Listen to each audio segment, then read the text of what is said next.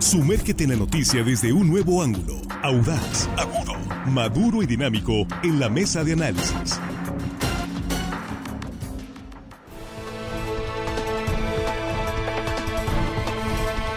Estamos de regreso, ya estamos aquí en la mesa de análisis de línea directa en esta primera emisión de hoy, martes 11 de julio, lluvioso en algunas zonas de la ciudad de Culiacán, centro, centro-sur, Mazatlán, reportando en algunos eh, sectores también algunas lluvias ligeras a moderadas. Así empezamos este martes.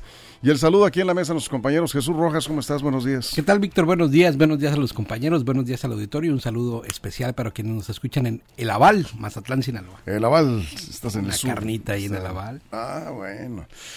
Juan Nordorica, ¿cómo estás? Muy buenos días, bienvenido. Muy buenos días, Víctor, compañero de la mesa, amigos de la producción. Y hello, estimada audiencia que nos escucha hoy martes, casi viernes. Saludos.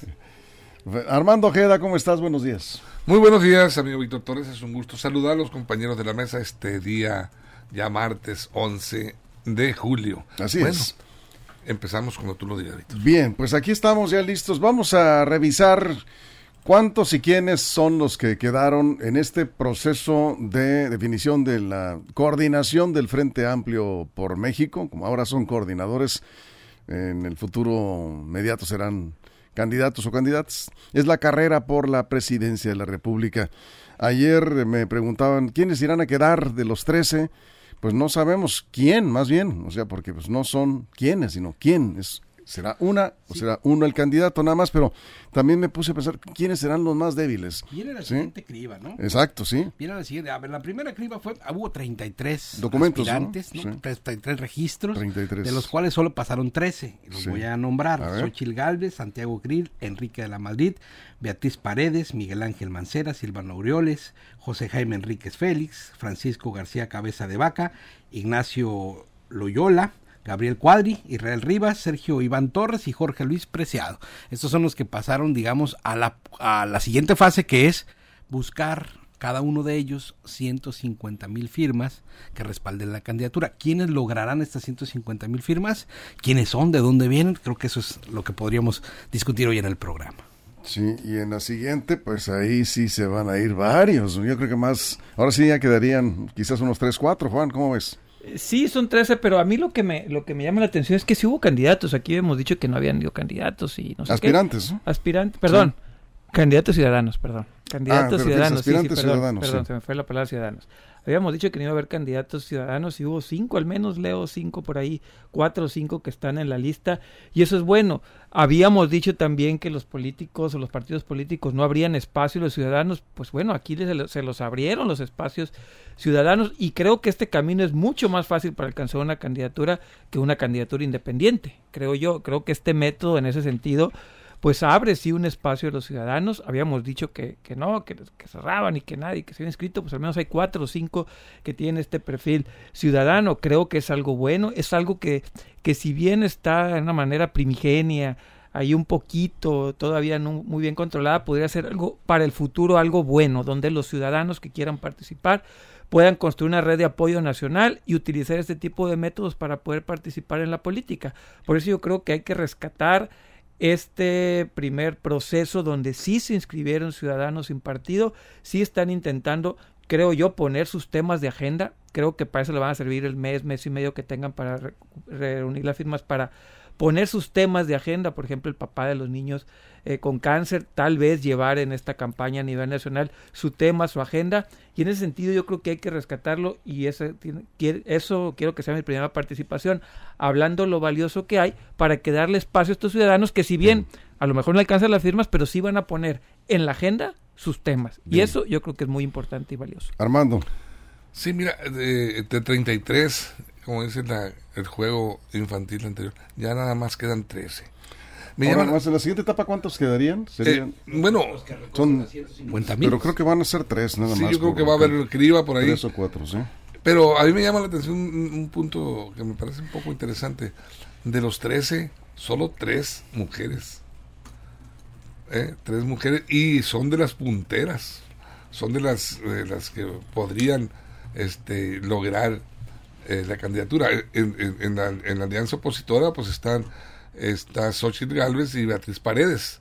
Sí. Allá por eh, Morena, pues está Claudia Sheinbaum, nada más son tres. Pero dices de las 13, tres, ¿no? En las, de las 13. De las 13, tres mujeres nada más están. No, no, no, de las 13 son Dos. Son dos mujeres.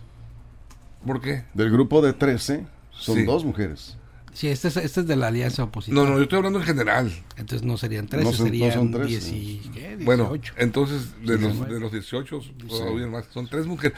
Son tres mujeres las que las que este están en este momento pues eh, buscando esa candidatura frente a un mundo de hombres con mucha trayectoria política, hay que decirlo.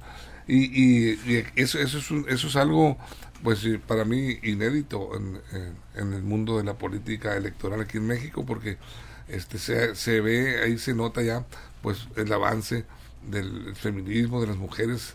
eh, Muy por lejos de la equidad, ¿eh? por cierto. Pues sí, eh, Sí. Muy lejos de la por equidad. eso hay que mismo, pero- yo me sí, quedo pero- más bien con pero eso. es- yo Sí. me- lo que me refiero es que están las tres mujeres encabezando las listas.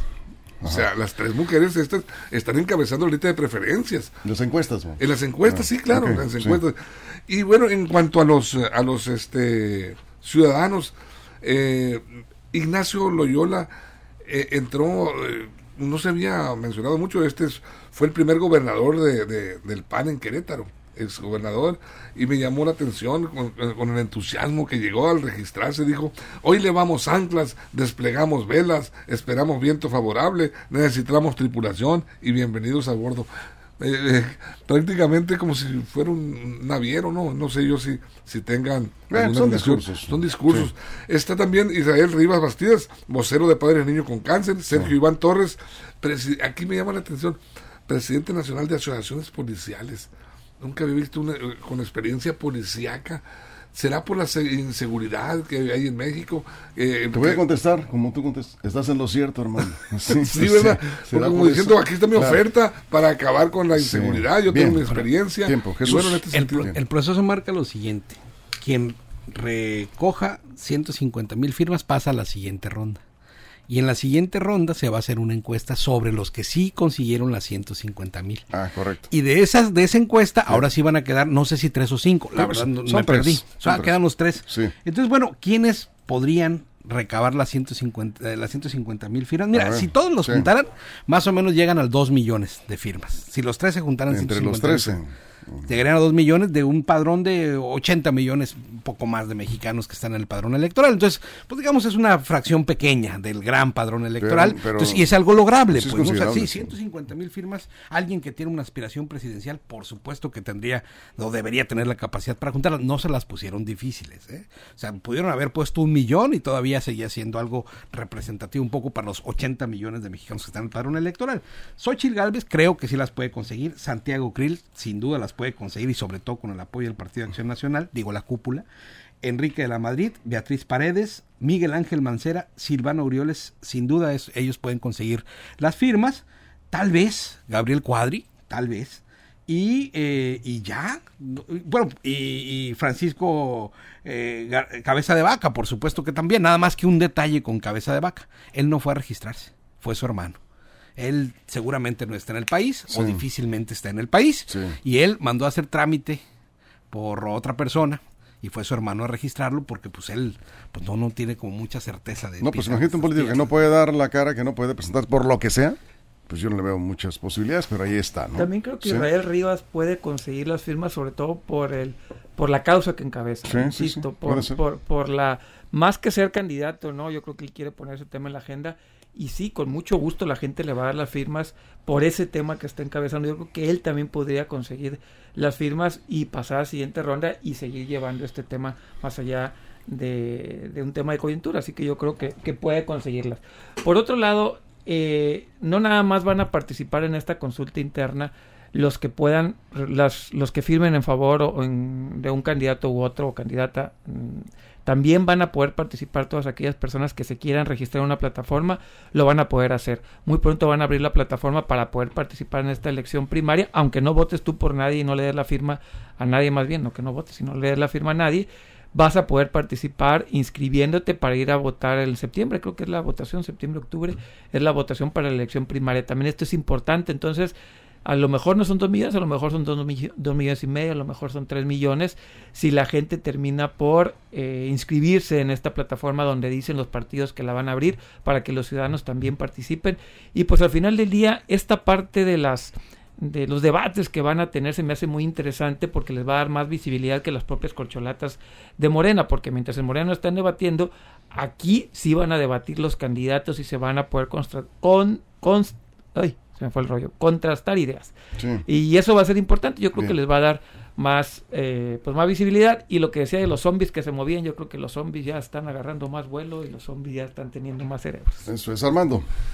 Bueno, para la, para la ese gran requisito, ese, ese requisito pues, eh, principal, las 150 mil firmas.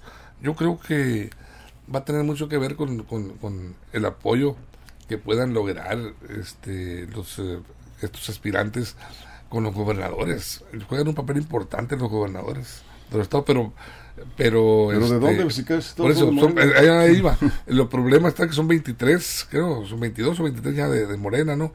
pues bueno, con los con los eh, restantes con los restantes eh, estados que, que, quedan. Yo creo que ahí son 10 estados más o menos podrían en un momento dado este eh, buscar el apoyo de esos candidatos y ahí se va a ver el perfil de cada quien. Los los este exgobernadores que están aquí como precandidatos, algunos exgobernadores, pues tienen, tienen cierta eh, este, relación política con, quienes han movido el tinglado político electoral en los estados. Y en el caso de, en el caso de Morena, pues también habría que ver hacia dónde se inclinan los gobernadores, porque no es fácil para muchos que están prácticamente son unos desconocidos en la mayoría de los estados llegar a juntar firmas y hacer formar un equipo. Tiene que tener de alguna manera el apoyo de los gobernadores en turno para poder llegar a buscar esas firmas. No está fácil juntar 150 mil firmas. Aquí por ejemplo en Sinaloa eh, las van a tener que buscar eh, en caso de Morena. Los, los seis son seis ¿eh? son seis de Morena y pero las firmas no se tienen que ver con Morena por eso, PT y PT y este. no, no, estamos, no, no, estamos hablando de los 13 de los 13 del quedan del, para el pues frente. Pues aquí en, en este caso, eh, en todo caso, pues podría ser obstáculo para ellos. Ya, ya no, ya me confundí. Sí, sí. a ver, eh, aclarando, a ver, a ver, Sí, es que Morena tiene otro método de selección. El de Morena son encuestas, son seis encuestadoras o cinco y ellos van a ser como los que salgan mejor rankeados, vamos, en las encuestas. Pero ¿sabes qué? No van a buscar, no van a buscar, pero, ¿sabes qué? Eh, qué bueno que te confundiste. Qué bueno. Porque no son pocos los claro. que no tienen ni idea de qué está pasando, cómo van a elegir. En Morena finalmente va a decidir el presidente López Obrador. pero, pero hay una serie de encuestas que... Eh, indicativas. indicativas que, que Morena, el Consejo Nacional de Morena, ya tiene su propio método, ¿no? no incluye firmas aquí. Y el método de la oposición es un tanto más complejo, pero bueno, tiene estas etapas y en esta etapa justo son la firma. muy, Ahora, ¿eh? otra cosa, entiendo que quien firme por uno no puede firmar por otro. Es decir, si alguien le firma Cuadri, ya no le puede firmar Aureoles. si firmas por Aureoles, ya no puedes firmar por Xochitl o por quien tú quieras, ¿no? Este, eh, por cabeza de vaca, los que tenemos tantas ganas de firmarle por él, pues ya no podríamos firmar por cualquier otro. Pues ahora algo muy importante, este proceso no lo lleva el Instituto Nacional Electoral ni ningún, digamos, ente eh, que pueda respaldar tus datos personales. Mira, si alguien decide, sí, nos vamos a quedar con ese punto pendiente y ahorita regresamos precisamente contigo con ese, con ese punto. ¿Quién va a revisar que las firmas sean, digamos, legales de acuerdo al procedimiento? Sí, todo esto, ¿no? Todo esto que puede representar una irregularidad no es porque se les tenga desconfianza. Alito y los que anden por ahí, ¿no? Este, a, ciertos políticos, por no decir nombres, que están, pues, ya usted de pronto acostumbrados a hacer trampa. Eh, pero, ¿quién? Pues el Frente Cívico, dijeron que iba a ser el INE Ciudadano. El Frente Cívico. Acabo de entrevistarlo desde ratito. Bueno, vamos a la pausa radio. Ya tenemos dos escrutadores. Este, sí, sí, se dieron con todo hace rato. Vamos a la pausa. ¿Qué tal si platicamos un poco sobre eso también, no? Después de la pausa en radio, nos quedamos aquí en, eh, durante la pausa en redes eh, sin comerciales, ya lo saben, no tenemos comerciales en la mesa, en redes sociales, y volvemos con este tema. ¿Quiénes son los rivales más débiles del Frente Opositor, Morena, en esta carrera por la candidatura presidencial. Regresamos. Información confiable, segura y profesional. Línea directa. Información de verdad. Con Víctor Toro. Línea directa.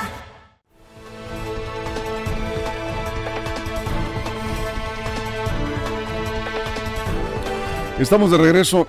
Sí, de- comenta José Manuel Luque. Sí, me, fue, me fui corto. Son Sí. casi 98, 99 millones de mexicanos en el padrón ¿Y electoral. cuánto habías dicho? 84. Entonces todo me quedé cortito. Bueno, todavía menos, pues tienen muchos ciudadanos a los cuales tocarles la puerta. Sí.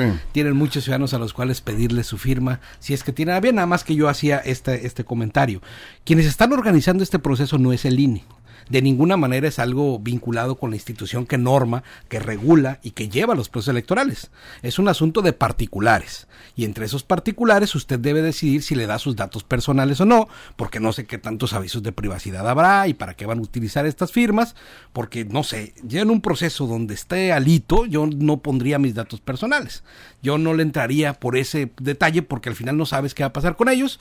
Dicen que hay ciudadanos ahí metidos, que es el Frente Cívico junto con otras organizaciones las que van a hacer este spa- esta especie de, de, de, de INE electoral, pero bueno, ya vimos aquí cómo se pusieron los del Frente Cívico discutiendo sobre... Oye, yo- yo sabía, yo no le entraría un- mucho a ese un, rollo, pero este, pues cada quien está en su libre decisión para firmar para lo quien sea, ¿no? Un paréntesis sobre este tema. Yo sabía que había diferencias entre Ibáñez y Barrantes, Pero no a ese grado. duras, ¿eh? Sí. Pero no a ese grado. Es que se tiraron con todo. Y por lo que comentan también a nivel Sí. nacional entre Costa Naranjo y entre y entre el, mm, el senador Álvarez y Casa. Álvarez y Casa, Sí. ¿no? Mira, Esto no son buenas noticias para, para la- el Frente Amplio por México, porque, digo, por lo menos en Sinaloa, no sé cómo andarán a nivel nacional, pues parece que también, Juan. Parece ser que cuando Sí. los políticos entran y tocan agrupaciones ciudadanas se pudren. Parece ser, ¿no? Lo estamos viendo. Pues que hay intereses. Sí, cuando entran los partidos políticos a agrupaciones civiles y sociales, se ponen detrás de ellos, se pudren. Es lo que estamos viendo con este Frente Cívico y también ciudadanos que quieren utilizar este tipo de, de plataforma para construir sus propias ciudadan- sus propias candidaturas, ¿no? Es ahí donde se da esta mezcla de intereses lo que termina pudriendo unas buenas, unas buenas intenciones que, que por lo menos el frente funcionó para aglutinar manifestaciones para proteger al INE, pero yo creo que hasta ahí cumple su ciclo. Una vez ya que quieren seguirlo empujando y llevando más allá para tomar decisiones políticas, es donde se empiezan a pudrir las cosas y lo estamos viendo en Sinaloa y pues parece ser que a nivel nacional ya. Entonces hay que, yo creo que este frente cívico quedará solo en el membrete y yo creo que tendrá muy, pero muy poco trascendencia ya en un futuro a la hora de aglutinar a los ciudadanos, ¿no? Porque al final de cuentas lo que vemos es esto. Si se están peleando entre ellos, imagínense los ciudadanos con qué ganas van a querer salir a Y qué manera de pelear, ¿eh? Sí, es que se, se acusaron muy fuerte y, y, bueno, tenían una conferencia de prensa conjunta, la tienen, eh, programada con los partidos, cómo de esta manera, sí, van a poder aglutinar a los partidos en una gran alianza. Se ve complicado, Armando. Sí, un- nada más una pequeña aclaración. Me dicen aquí que el padrón se los va a dar el INE a los partidos políticos. O sea, el padrón ya lo tiene el INE y se lo va a pasar a los partidos políticos. Muy bien, pues sí. Mira, eh, y respecto a este conflicto ya más personal que político, se tornó dramáticamente entre estas dos personalidades del mundo de la política, Raúl Ibáñez y Manuel Barrantes. Eduardo. Eduardo Barrantes, sí. Sí. Víctor, eh, pues eh, ambos se hicieron acusaciones ya de carácter personal y llevaron a ese terreno de las agresiones el, el- este conflicto político. Pero aquí yo veo perdedor de alguna manera a Barrantes. ¿Por qué? Porque eh, en este en esta confrontación aquí, aquí en esta cabina, Raúl Ibáñez prácticamente bajó del carro político por lo menos el político electoral a, Barrantes. Lo bajó ¿por qué? porque tuvo que aceptar que no va a ser candidato. Y él sí aspiraba, bueno, hasta este momento, hasta esta mañana, a ser a una candidatura. Él lo había dicho. Entonces tuvo que aceptar, obligado por las circunstancias, por el- el debate aquí, que no eh, iba a buscar una candidatura. Prácticamente este, este debate, entre esta confrontación entre ellos, bajó de la candidatura esta mañana. a- ¿Cuál candidatura? Bueno, a la que él buscaba, a la que él buscaba, que pretendía. A ver, Jesús. Sí, la verdad es que es complicado. Yo escuché con atención la entrevista que le hiciste a los dos.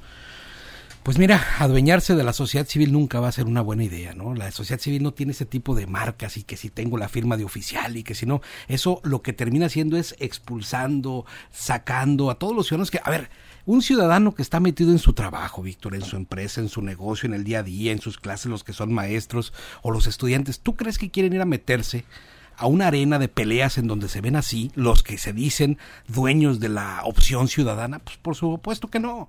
Si ya mucho tenemos en la confrontación que tienen los partidos políticos, en el lodo que se tiran, en las bajezas con las que se hablan, y me refiero a todos los partidos políticos, cómo se tratan entre ellos, ¿qué ganas tiene un ciudadano de bien a irse a acercar a una agrupación o serie de agrupaciones que tienen como pues como dinámica esta, imagínate cómo serán sus juntas. De cívico tienen nada, Víctor. Y la verdad es que a mí sí me sorprendería mucho que alguien en su sano juicio se acerque a una, a una serie de organizaciones que están así. Ojo, y lo dejo bien claro, no todos son de esa manera o se comportan de esa manera. En el Frente Cívico entiendo, hay personas que tienen otras formas de comportarse, pero pues tendrían que cuidar muy bien Y, sus y que, y que realmente ¿no? están participando porque tienen un eh, eh, auténtico deseo de que las cosas cambien, es, y eso es válido, creo que es, es válido en cualquier persona participar, pero cuando ves esto, pues cualquier ciudadano dice, no hombre, pues ahí se ven, o sea, yo no, no me meto en esas broncas. Me está enviando Raúl Ibáñez, que nos está escuchando en este momento, en la mesa de análisis eh, que estuvo aquí, nos referimos a Ibáñez y a Barrantes, un mensaje de Guadalupe Acosta Naranjo, donde le dice que no existe la figura en el Frente Cívico de coordinador. Y dice, yo no soy coordinador nacional, hay 64 personas y todos tenemos el mismo rango de integrantes de la Comisión Coordinadora Nacional del Frente Cívico Nacional. Y luego le dice, como que ya se enteró, ¿qué pasó? No vale la pena andar en medios desmintiéndonos entre nosotros. El respeto te lo dan nuestros propios compañeros, no ningún nombramiento. Creo. dice. Llegó tarde el mensaje de Costa Naranjo. Raúl Ibáñez. Gracias, Raúl. Lo, lo hacemos público porque pues, pues es parte de lo que estamos platicando aquí. Juan. Sí, bueno, es que esa parte de no, no hay coordinación, pues lo que es de todo no es de nadie, básicamente. Lo que es de todo no es de nadie. No hay coordinación, pues cómo se coordinan. Obviamente eh, debe de haber reuniones, deben de haber algunos acuerdos que se toman ahí, pero al final del día es no encuentran la manera de ponerse de acuerdo, pues entonces nadie seamos. Eso es lo que al final de cuentas terminan demostrando, el no tener la capacidad para ponerse de acuerdo y seguir al menos un modelo de trabajo. Lo que estamos viendo es eso, es pleitos, peleas y jalones. Ahora, pues ¿qué hacen los partidos políticos metidos ahí en un frente cívico nacional? O sea, ¿qué están haciendo los partidos políticos? Que hagan los partidos políticos dentro de sus propias agrupaciones lo suyo y dejen a los ciudadanos hacer lo suyo. Habrá momentos en los que coincidan y habrá momentos en los que no. Pero al final de cuentas, pues están peleando por una asociación y una agrupación que representa a ellos mismos. Entonces, no representa a miles de ciudadanos, no representa a las masas de ciudadanos que quieren, que quieren y queremos el cambio, no. Se están representando ellos mismos, ¿eh? y se están hablando ellos mismos, están viendo Sí. el ombligo y se están peleando con el ombligo de ellos mismos. ¿entendés? Armando. Bueno, si no hay figura de coordinador, alguien tiene que encabezar este movimiento, que, que, que citar, quién, quién, quién, este, dirigir las movilizaciones, quién ser un responsable. Si no se El llama Espíritu coordinador, Santo. que se le llame de otra forma. Espíritu Se No, enredaron en esto. mira, el Frente Yo, porque- Cívico Nacional Sinaloa, En su en una carta que envió a los eh, presidentes de los partidos políticos la, semana anterior cuando se, se abortó, digamos, la, la conferencia donde no asistió Sergio Torres y no asistió eh, Roxana Rubio, los presidentes de Movimiento Ciudadano y de Partido Acción Nacional, les enviaron una carta, no la voy a leer completa, pero nada más al final viene Comisión Ejecutiva, ¿sí? no trae cargos. Eh, Carlos de Doy Galvear, Raúl Ibáñez Márquez, Eva Guerrero Ríos, Antonio Vázquez Ibarra, María de Jesús Millán Gutiérrez. Es de, del 6 de julio pasado. no viene Barrantes. No está Barrantes, a Barrantes lo echaron, ¿no? O sea, ya, ya se, ya dijo él que Chat. Bueno, se salió del chat. Y luego dice Frente Cívico Nacional Sinaloa oficial. Oficial. Oficial. Porque hay un pirata. Sí. Como Héctor Limón que tiene su página Mar- oficial. sí, no marcando, marcando Armando la diferencia como diciendo nosotros somos el Frente Cívico. Sí, Víctor, yo creo que este, este, este conflicto es un gran error de ellos si quieren llevar a, a feliz término o, o a, a- a buen puerto este Armando, movimiento. pero iban bien. Iban muy bien, por con, supuesto. con la marcha. con- La marcha fue exitosa, la última. Hasta bien. que se empezaron a pelear por el mismo puesto. La- yo creo que la, la- Hasta que se empezaron a pelear la por el sociedad civil que busca, Bingo. busca a alguien que le dé voz. La sociedad busca a alguien que hable por el pueblo, que encabece la lucha de, las- de sus demandas. Y para eso son las agrupaciones sociales, civiles, No, para encabezar la lucha. Pero si las ensucias con la política, con las ambiciones, pues ya pues vamos a ver los resultados que estamos viendo aquí. Yo creo que la sociedad civil busca paz, busca mejores oportunidades de trabajo, busca todas las aspiraciones sociales que es para exigirles al gobierno. Nada más que cuando vienes a impostarte como un líder de la sociedad civil es donde se cae, porque estas organizaciones no son verticales, se tienen que poner a leer estas personas, tienen que ponerse a leer sobre liderazgos, tienen que entender los modelos del poder, tienen que entender que este tipo de organizaciones no nacen como una columna vertical como lo hacen los partidos políticos, son horizontales completamente, ahí es donde está el éxito, se tienen que poner a ver cómo nacieron los partidos políticos en España, por ejemplo, los, en donde participaba Iglesias, todos estos modelos que en el mundo van caminando, pero aquí los queremos replicar con la muestra del autoritarismo vertical de la partidocracia de siempre, eso es ridículo. Bueno, eh, dejamos ese tema. eh, más adelante a ver si, a ver si se ponen de acuerdo. Yo no sé cómo van a reunir a los dirigentes de los partidos convocando de esta manera, si están peleados, pero bueno, ya ese es otro asunto. ¿Quiénes son? Ya dijimos quiénes son los que tienen más posibilidades, ¿no? Ya eh, coincidimos que es eh, Xochitl Galvez. No sé, dos y dos, del PRI, dos del PAN. Santiago. eh, Beatriz Paredes. Y Enrique de la Madrid, esos cuatro, yo... Y la Cuadri podría, tal No, vez, pues, no. No, yo creo que esos las cuatro... firmitas. Eso, Las firmas. Sí, Ah, las Ah, firmas. yo digo las firmas, ¿no? sí, sí. sí. no, firma yo creo que seis o siete. Ahora, Entonces los más débiles... pues son los ciudadanos. Todos los demás, ¿no? No, no veremos entonces una candidatura ciudadana. Yo iba a firmar por. Juanito, pero no Sí. me lo pusieron en Juanito, la lista. hombre. Me lo dejaron fuera, hombre. E- Ese ver. sí Yo sí firmaría por el señor Israel, ¿eh? yo sí firmaría. Si por ahí anda alguien... Por Juanito. No, por el señor Israel, el de los niños con cáncer. Ah, perdón. Sí, es que yo- Juanito no se llama Juanito. No, ¿no? se llama de otra manera. Ya tiene otro nombre, pero ya quedó, Yo ya sí- quedó fuera. Yo sí firmaría por él. Y a la Sí. final, ¿quién va a pasar de las elecciones? Sí. Yo creo que también hay que hacer aquí una vaquita. ¿Quién va a pasar? Yo creo que va a pasar... Porque te pueden pasar nada más 13. A ver. Pasan tres. Las encuestas. Entonces yo creo que va a pasar Xochitl, Santiago y Enrique La Madrid. Esos tres. Esos tres. Entonces, dos mujeres y un hombre. No, eh, sí, dos ¿Xochitl? mujeres. No, Xochitl, Santiago Ah. y de La Madrid. Dos Ah, hombres. yo creí que incluyese a Beatriz Paredes. No, porque nada más pueden pasar tres. Santiago Krill, dos panistas y un priista. Y un PRI. Eh, Sí, yo creo, yo veo más a Beatriz Paredes que a Enrique Que de la Madrid sí. en esa. Yo creo que Beatriz Pérez va a declinar por Xochitl Pues puede en ser, algún momento. puede ser. Vamos a ver. Armando, O pues, Xochitl por Beatriz. cerramos. No, no, creo. No veo por dónde. Bueno, habría que esperar. Pero es buena Bueno, pregunta. Sí, Puede ser. podría ¿no? ser también. Sí. Es, eh, Bueno, este, habían dicho que- recordemos que... el presidente le está pegando con todo y es con todo a Xochitl Gálvez. Pero como dice el presidente, entre más me pegan, más digno Sí, me sí. siento. Él también lo dice. Pero es el entonces- presidente López Obrador y te, te hablamos de liderazgo. Es un líder de opinión importante. Tiene una plataforma de comunicación muy importante.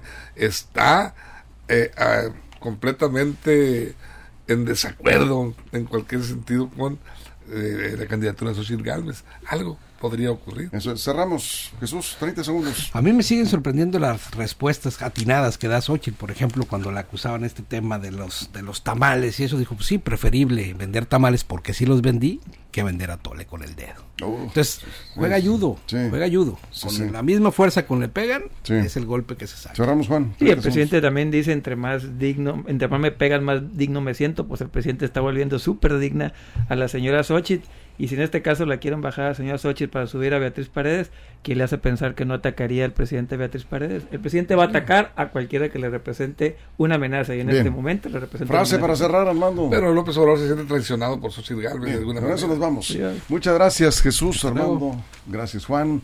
Gracias a todo el equipo, la producción en todo el estado. Lo esperamos en punto de la una de la tarde en la segunda emisión de Línea Directa Información de Verdad.